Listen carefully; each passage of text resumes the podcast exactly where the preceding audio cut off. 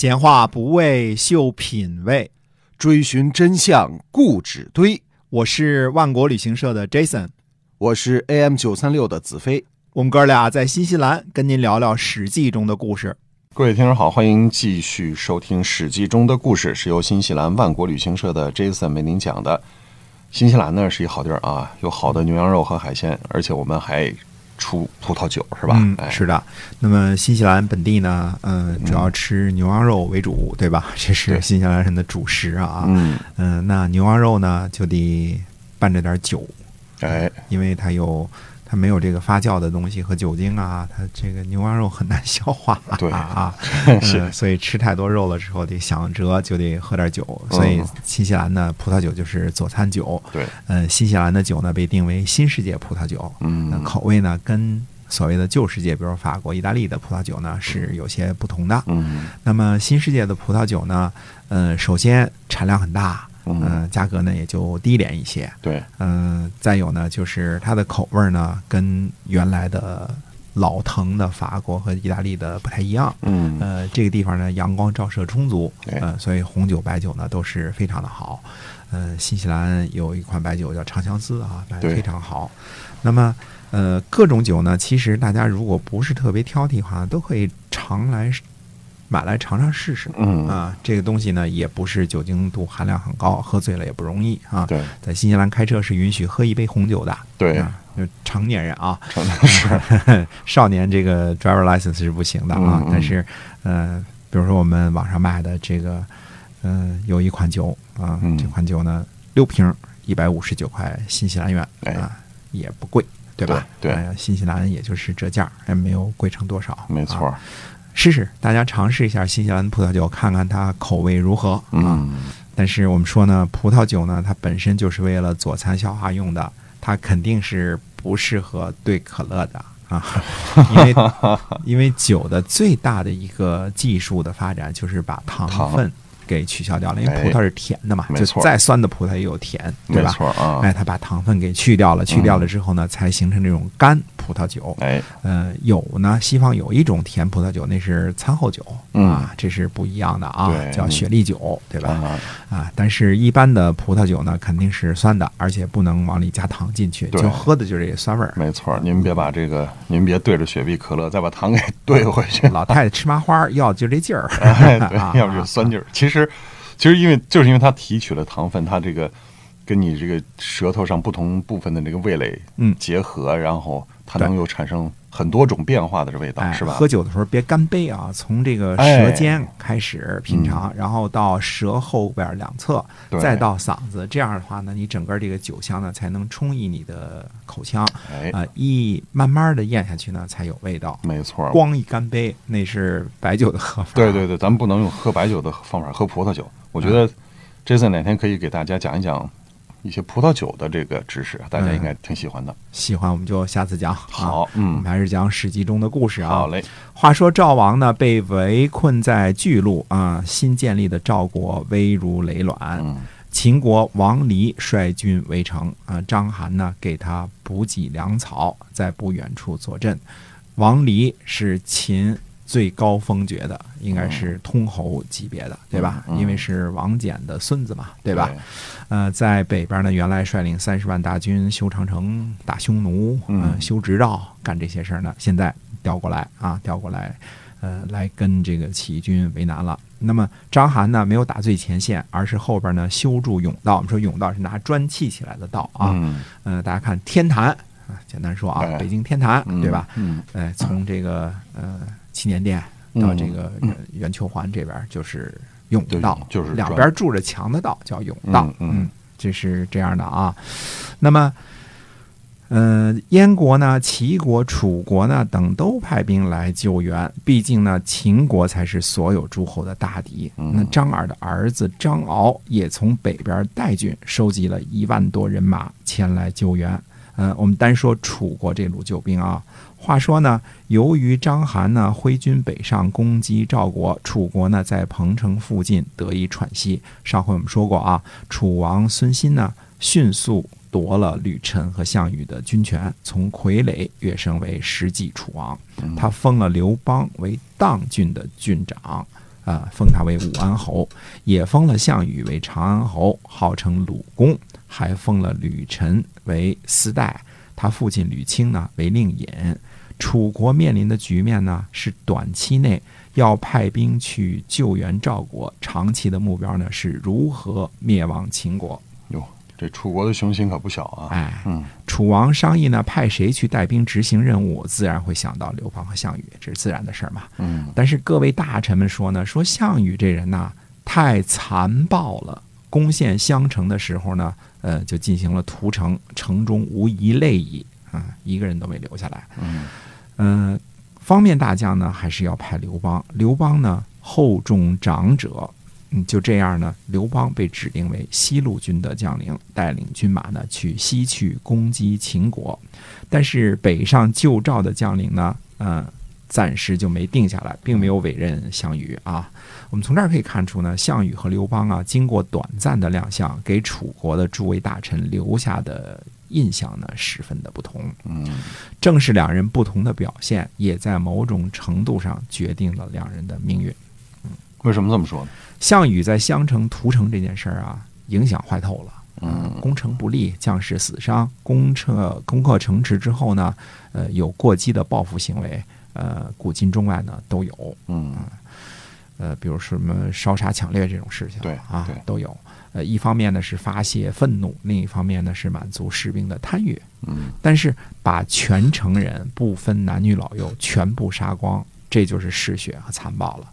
项羽呢是一名勇将，力能刚鼎，嗯、雄性荷尔蒙分泌过剩，对吧？呃，在勇武方面是值得称赞的，但是嗜血嗜杀、崇信暴力，则是项羽的一个致命的弱点。嗯，这个弱点呢，在以后我们还会再说这件事儿啊。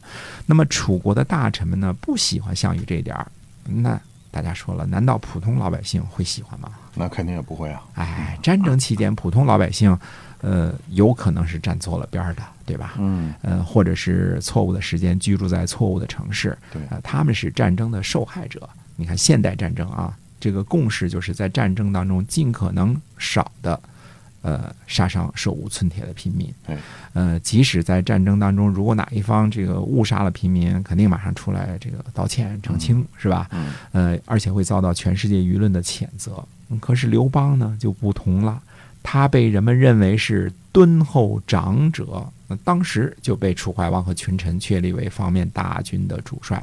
嗯，啊，而当时楚军当中最能打的人就只有项羽和刘邦二人。可是项羽并没有被任命为另一路大军的主帅。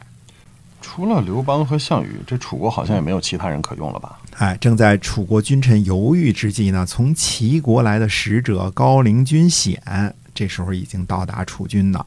他呢见楚王孙欣说呢，说宋义论项梁必败。过了一些天呢，项梁就果然败了。大军还没有交战，就能预见到失败的征兆，可以算作知兵啊。于是呢，楚怀王呢就召集宋义议事，结果呢大悦啊。所以就任命宋义为上将军，项羽为鲁公次将，范增为末将，领兵救赵。所有其他的将领都归宋义调遣啊，所有其他将领全部归宋义调遣。所以宋义号称呢青子冠军啊。楚怀王孙欣呢与诸侯约定说呢，谁先带兵攻入咸阳灭秦朝，就封他为秦王。哦，嗯，这个先入咸阳，先入咸阳的为为王哈。对，嗯哎，，所以这楚怀王的决心还真不小。哎。嗯，呃，大家注意啊，楚怀王这个时候与诸将的约定呢，其实只包括宋义和刘邦两人，因为暂时只派出两路军马啊，将来可能还有。因为刘邦接受的任务呢是率兵西去攻击秦国，而宋义的任务呢是北上救援赵国，救援赵国，并且攻击齐国，从北部呢攻击咸阳。嗯，这诸将之中呢，根本没有项羽的份儿，啊，对吧？哎，刘邦和项羽的不同待遇呢，也是他们性格决定命运的体现。嗯可是北上的这一路军马呢，行进到了安阳后呢，却停留了四十六日，止步不前。嗯，项羽呢就去进言说：“我听说呢，秦军把赵王啊围困在巨鹿，我们应该马上引兵渡河。楚国在外攻击，赵在内部接应，一定可以攻破秦军。”哎，项羽说的有道理啊。呃，宋义却说呢，说搏牛虻不可以破其师，就是说像牛尾巴扫击牛虻那样去攻击秦国啊，而不能够是像捏死狮子那样啊。这句话的，意思呢就是说。你这样说是不对的。现在秦国呢攻击赵国，战胜了则士卒疲弊，我们就可以趁机占这个便宜。如果秦军攻击不利，我们正好翘着鼓向西进兵，一定会拿下秦国。所以不如让秦国和赵国啊斗个你死我活。宋义接着说呢，说披坚执锐，我不如将军您，但是坐而论道，您却比不过我。接着马上在军中下令说。猛如虎，狠如羊，贪如狼，强悍不听使唤的人都要斩杀。这军令是冲着项羽说的，嗯，绝对的，谁都看得出来，对吧？嗯，宋义呢，派遣自己的儿子宋襄去齐国做官儿啊，自己呢亲自送到无盐啊，饮酒高会。这时呢，天气寒冷，下着大雨，士兵呢又冷又饿。项羽说呢。本来要竭尽全力去攻秦，如今呢长久停停留在这里不前进。如今呢人民困苦，又有饥荒，士卒吃的呢都是什么山药、豆子这些东西，军中呢没有第二天的粮食。宋义却饮酒高会。不引兵渡河去赵国那里找粮食，啊，与赵国并立攻秦，还说什么占便宜？以秦国之强攻击新建立的赵国，一定会灭了赵国。赵国呢被攻破，只能让秦国变得更强，哪里会占什么便宜？而且楚国军队呢刚遭受失败，啊。楚王呢坐不安席，把境内的全部兵力交给将军，国家安危在此一举。如今宋义呢不体恤士卒，而是徇私，不是个社稷之臣。哦，这个项羽说的太对了哈！哎，项羽早上朝见上将军宋义，就在军帐中砍下了宋义的脑袋。嗯，出来呢，命令军中说呢，宋义与秦国谋反，楚王暗中命令我把他杀了。当然这是交诏啊。这时主将呢都设伏，一句话都不敢说啊。大家都说呢，首先拥立楚王的就是将军家，如今将军是诛杀乱贼，于是大家呢共同拥立项羽为代理上将军。项羽呢，派人去追击宋义的儿子，追到齐国，杀了宋襄，派遣桓楚向楚怀王汇报。楚怀王呢，就正式立项羽为上将军。嗯嗯，那这个楚怀王也是真实实物哈。啊，我们再说这些啊，就看呃，项羽这人啊，果断，哎啊，刚勇，对吧？呃，原来镇服这个呃。会稽郡守的时候就是这样，一个人杀了好几十人、上百人，对吧？这现在进去之后，直接把上将军的头颅就给斩了。斩了，嗯。所以，呃，这方面啊，你看出项羽是个性格非常鲜明的一个人物啊，他就是就是就是崇尚暴力，他自己也勇武强悍。